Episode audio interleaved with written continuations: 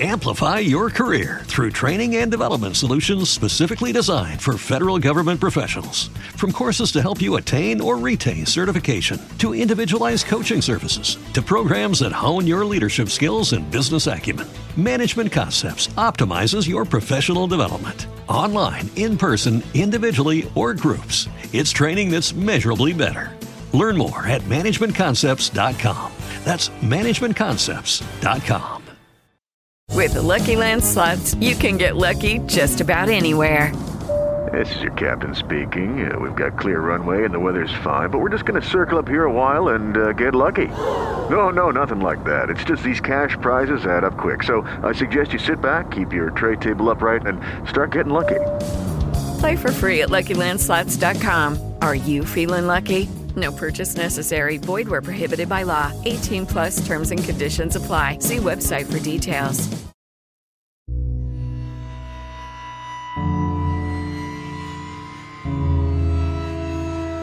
Bienvenido a mi podcast. Soy Dani Tres Palacios, el Tripas. Bueno, hoy le quiero compartir una historia a usted que de pronto no conoce, o a lo mejor sí, pero se la quiero contar más detallada.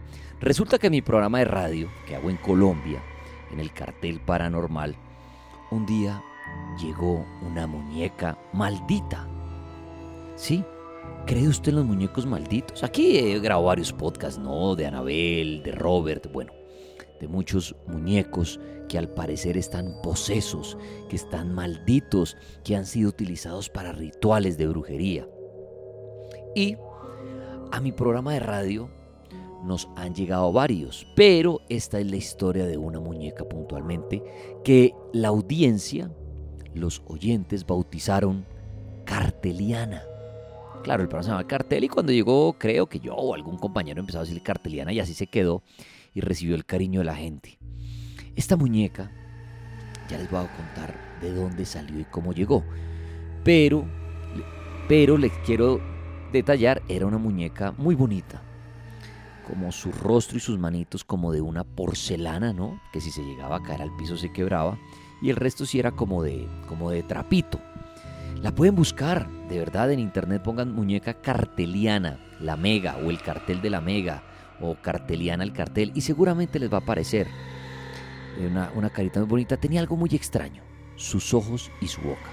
Sus ojos no se podían mover, ¿no? Eran de estos ojos ya quietos, permanentes, no como los de algunos muñecos que se mueven. No, estos eran unos ojos quietos. Y eh, sus ojos, algunos oyentes cuentan que se movían. Inclusive en redes sociales busquen video de los ojos de Carteliana moviéndose y seguramente encuentran algo. Que los ojos se movían. Yo nunca en la emisora vi que los ojos se le movieran mirándome a mí. Pero hay unos videos extraños. ¿Será que sí se le movían?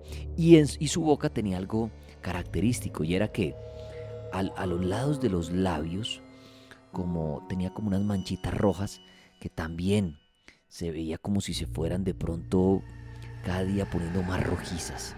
Era una muñeca muy bonita, pero era extraña. Tenía una mirada intimidante.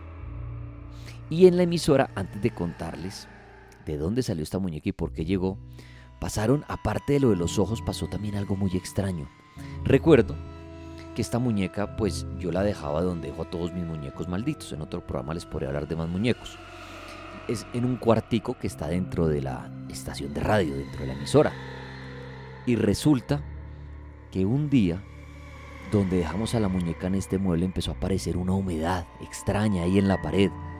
Y cuando los técnicos, los los que trabajan en la empresa vinieron a revisar, se dieron cuenta que se había estallado un tubo exactamente en ese muro que no tenía por qué estallarse. Claro, cualquier tubo se puede reventar, eso es claro.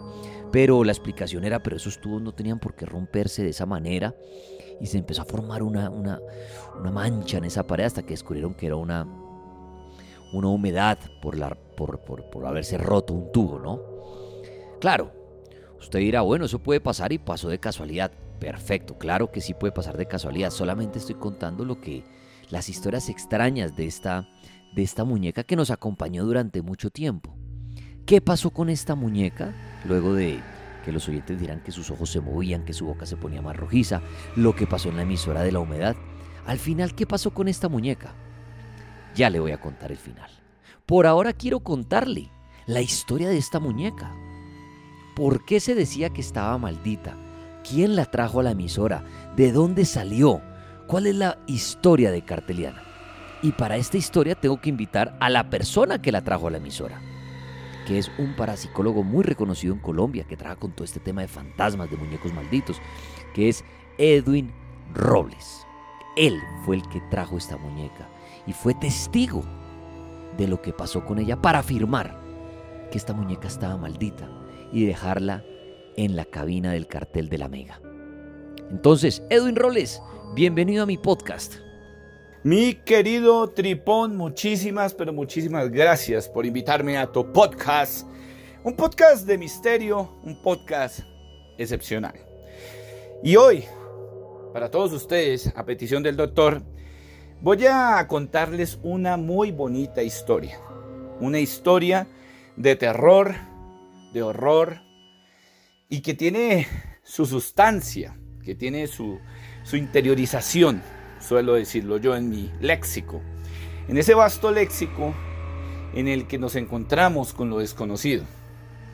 Y esto sucedió ya hace unos años, unos años, algunos añitos atrás, donde dentro de las investigaciones que he tenido la oportunidad de realizar, en alguna ocasión, una mujer, a la que omito el nombre por seguridad, me pidió el favor de que visitara su casa en el norte de Bogotá.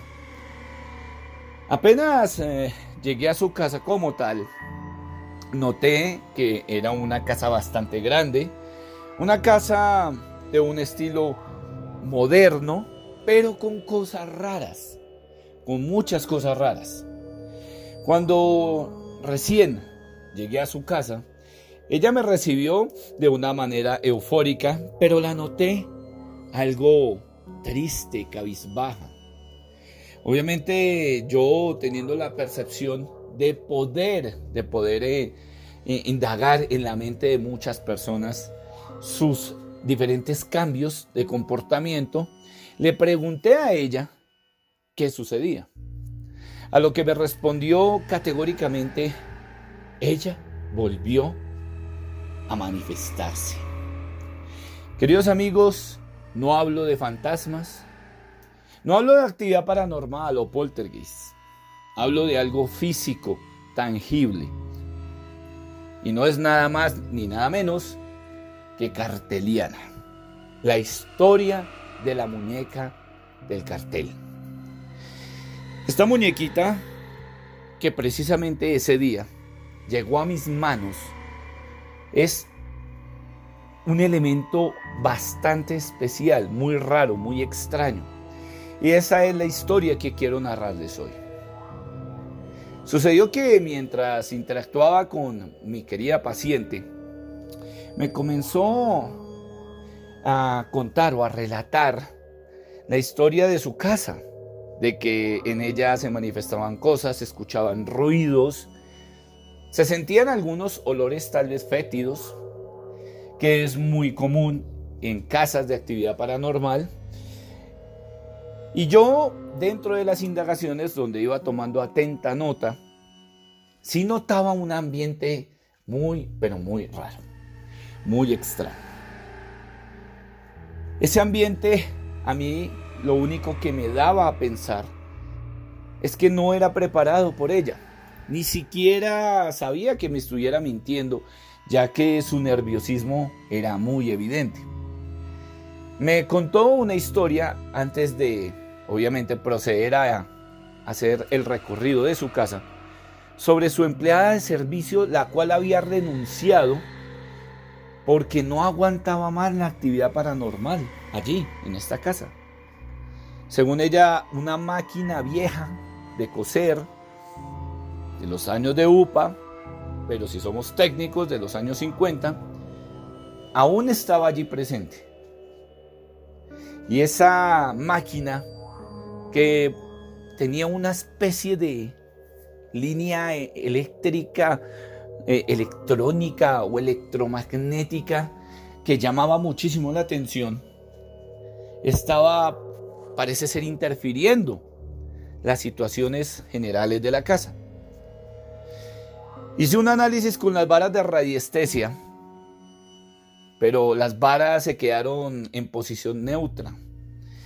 Para ello tendríamos que explicar muchísimo el tema de la radiestesia y el funcionamiento de los diferentes elementos que compone el simple hecho de analizar terrenos con esta técnica. Pero esta no es la historia. Lo cierto es que la posición neutra es cuando las varas se colocan una sobre otra, direccionadas entre sí, como enfrentadas. Yo me coloqué algo nervioso, no lo puedo dudar ni, ni, negarlo, porque era extraño. Una, una casa con una situación electromagnética neutral, en puntos raros, en puntos muy, muy em, específicos, me daba la impresión de que definitivamente estaba sucediendo allí. Definitivamente esto requería de un análisis completo. A lo que le dije a mi querida paciente que si me permitía en ese momento analizar el resto de la casa. Ella accedió, claro está. Cuando subimos al segundo piso y ella me llevó a su habitación principal, siempre le pregunté si ella eh, dormía allí sola o si su esposo, que no se encontraba en el momento, también hacía uso de la habitación, ya que ella me había comentado de ciertos problemas con él. Lo cierto es que ella me dijo que sí, que definitivamente ella dormía con su pareja y que él también había sentido los eventos extraños. Después de ello, al sacar las varas de radiestesia, comencé a hacer una inspección por todo el cuadrante de la habitación, a la cual describo que era grande, amplia, de color blanco, con cortinas en color crema.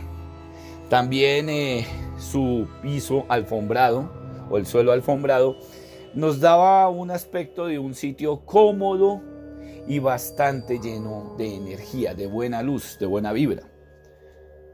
Seguí analizando hasta que llegué a la puerta que comunicaba al closet.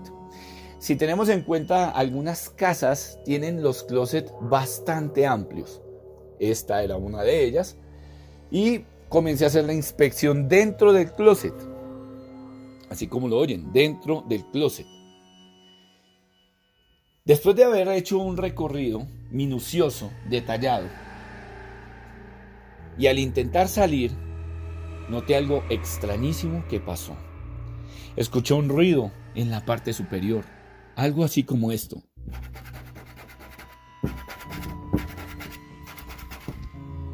Yo lo único que hice fue girarme para tratar de identificar de dónde provenía el sonido cuando de un momento a otro ese sonido se transformó en una especie de pasos. Y esos pasos me hicieron girar la cabeza a la parte superior del closet y llevándome una sorpresa bastante grande. Allí, a la orilla, exactamente a la orilla del closet, una muñeca se asomaba. Una muñeca con un rostro angelical sonriéndome, bastante grande. Me pareció adorable, no me asusté, ya que su rostro no asemejaba a esas típicas muñecas de película de terror, sino que sus ojos y la expresión del rostro eran bastante tiernos. Estiré mis brazos para alcanzarla y lograr bajarla. Cuando lo realicé, fui hacia la paciente que aún estaba en el cuarto principal y le mostré la muñeca. Ella quedó sorprendida al decirme que hacía muchísimos años no sabía de dónde o en dónde ella había guardado exactamente esa muñeca.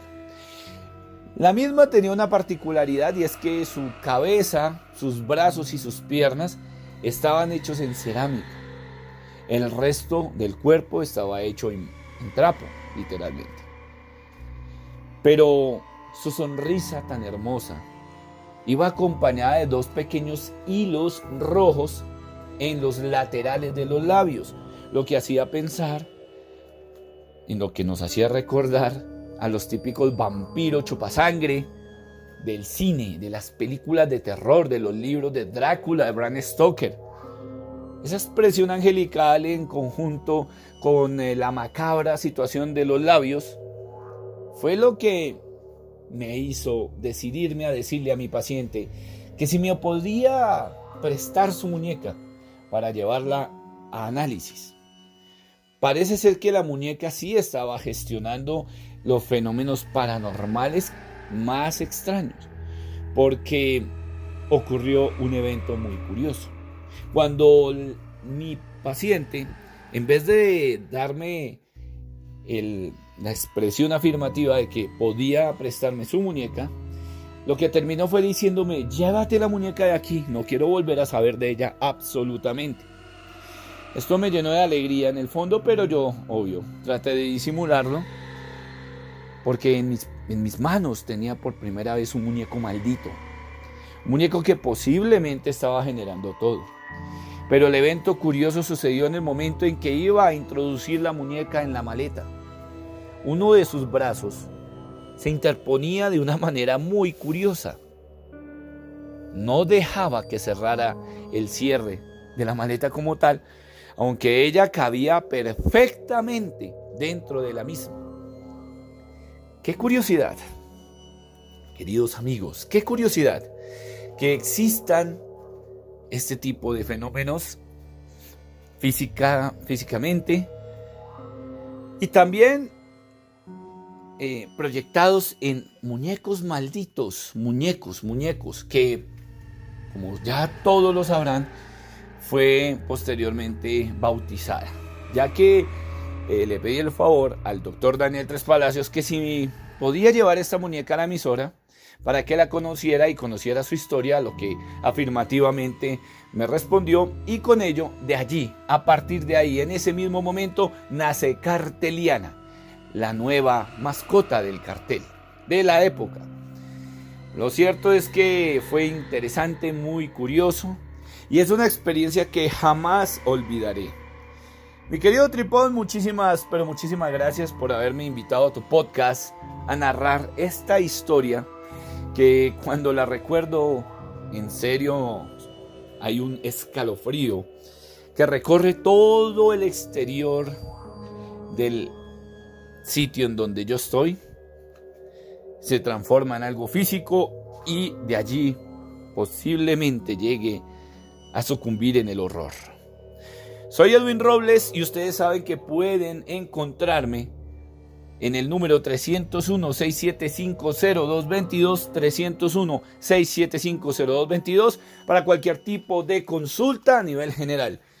Mi querido Tripón, ojalá próximamente vuelva a estar en esta nueva casa llamada el podcast del señor Daniel Tres Palacios. Muchas gracias. Edwin Robles, muchas gracias por contar la historia de esta muñeca carteliana, de cómo llegó a sus manos, cómo la encontró y por qué se creía que estaba maldita. Y también, obviamente, gracias por haberla llevado a la emisora luego de esa investigación. Claro, él se lleva esa muñeca de esa casa y nos la obsequia a nosotros. Entonces, sumémosle toda esa historia a lo que después empezó a pasar en la emisora que muchos oyentes reportaron, lo de los ojos, lo de la boca y lo de la humedad, que sí fuimos testigos los de la emisora. Ahora, ¿en qué, pasó con esta muñeca? Ya esta muñeca no existe. Uno dirá, ay, ¿qué pasó? ¿Se perdió? Pues mire, esta muñeca durante mucho tiempo nos acompañó, nos viajaba con nosotros cuando hacíamos el programa en diferentes ciudades. Y un día, en la mañana, en la emisora, amaneció esta muñeca tirada en el piso, con su rostro quebrado. Sí, se le había roto su carita, como les contaba al principio, era un material como una porcelana. Lo extraño fue que nadie de la emisora me confirmó, me aseguró haberla dañado. No sé si por decir, ay no, yo rompí esa muñeca, ¿qué le voy a decir a Daniel? Pudo haber sido. Pero la muñeca apareció una mañana en el piso quebrada. ¿Qué pasó? Se cayó, claro, se puede caer de, una, de un mueble normal. Algo la tumbó. quiso desaparecer para siempre, ya que se creía que estaba maldita y ella misma tirarse del mueble para quebrarse. ¿Será que sí existen los muñecos posesos? Miren, en mi opinión, que mucha gente me pregunta mi opinión, yo no creo. La verdad, yo no creo que existan muñecos malditos. Yo creo que la gente le atribuye su mala racha o sus malos momentos de pronto a un objeto extraño y se deshacen de él y de pronto les empieza a ir bien, pero no es que el muñeco hubiera estado maldito. La mente es muy poderosa, es mi opinión, es como aquel que se cuelga una medalla con un santo protector que cree que la medalla es lo que lo está protegiendo. Yo no creo en eso. Yo creo que al ponerse la medalla y creer que ella lo protege, la mente es tan poderosa que psicológicamente sí cobra un efecto en la persona. Pero no es la medalla, es la mente. Así como cuando uno tiene un objeto de la suerte y se le queda, ¿no? Y uno dice, ay, se me quedó mi medallita de la suerte y le va mal. Es porque uno está trayendo esas cosas negativas, me va a ver mal, me va a ver mal. Eso es como cuando uno empieza, a van a robar, me van a robar y lo roban. Yo no creo que existan los muñecos a los cuales se les pueda pasar un espíritu, los cuales cobren vida, los cuales puedan mover unos ojos, unas manos. Yo no creo en esto, la verdad. Yo creo que lo que le pasó a Edwin, por ejemplo, el parapsicólogo en la investigación que trataba de meter la muñeca y no podía, fue algo real, que intentaba meter el muñeco y, no podía, y el muñeco al estar bajo presión como que, como que saca la mano, pero no es que el muñeco esté Dios, sino que como está presionado puede generar algún movimiento. Eh, esa es mi opinión. La opinión de él, bueno, él trabaja en este tema y dice que sí pueden existir estos casos. Yo creo que todo es... Eh, no psicológico. Yo creo que el movimiento de los ojos, no hay un video que uno vea que los, los, ojos de la muñeca se mueven así completamente. De pronto puede ser una distorsión de la cámara o que la, o que la cámara se mueve un poco, que la muñeca se mueve un poco y pareciera que los ojos se movieran, ¿no? Eso es como cuando uno va caminando y observa un cuadro y se queda mirando el cuadro a la mirada y cree que la mirada lo sigue a uno. Los ojos no se están moviendo. En ningún momento los ojos del cuadro se mueven. Están ahí quietos y puede pasar exactamente con la muñeca esto. ¿Qué lo de la humedad? Bueno, pudo haber sido un tubo que se rompió y como está la muñeca ahí se lo atribuyen a la muñeca. Pero seguramente si no hubiera estado la muñeca también se rompe. Y que apareció en el piso, sí, claro, se pudo caer. O alguien de la emisora la tumbó por error, nunca supimos, y se quebró la muñeca. Entonces mi opinión es que los muñecos malditos no existen, ni la muñeca que tienen los guardias allá en Abel tiene su maldición, ni Robert, que fue el que muñeco que inspiraron a Chucky, tiene un espíritu, no. Yo creo que tienen historias muy buenas de fondo cada muñeco. Y cada vez las personas cuando están cerca a estos muñecos se sugestionan o ven cosas y se lo atribuyen a los muñecos. Pero yo no creo que la verdad un muñeco pues em, eh, pueda mover los ojos, pueda mover las manos, le traiga a uno una mala suerte. No. Yo creo que la gente le atribuye sus malas rayas o su mala suerte a objetos, creyendo que son ellos. Y cuando se deshacen de pronto les empieza a ir bien, pero porque empiezan a traer esas cosas positivas, esa buena energía. Pero yo realmente no creo en muñecos malditos. Por eso tengo varios en la emisora. Y mi apartamento, los que ven mi Instagram, Dani Tres Palacios, ven que tengo una muñeca original de Anabel en la película. Tengo a Michael Myers, tengo a Billy de Jigsaw, tengo un cuadro lleno de, de monstruos, tengo duendes por la casa. Y no pasa nada con ellos. Son muñecos, para mí, si usted cree en los muñecos malditos, es totalmente respetable, porque como siempre digo, a raíz de su experiencia, usted es dueño de la verdad. Carteliana, que en paz descanses. Gracias por pasar por mi podcast. Soy Dani Tres Palacios, el Tripas.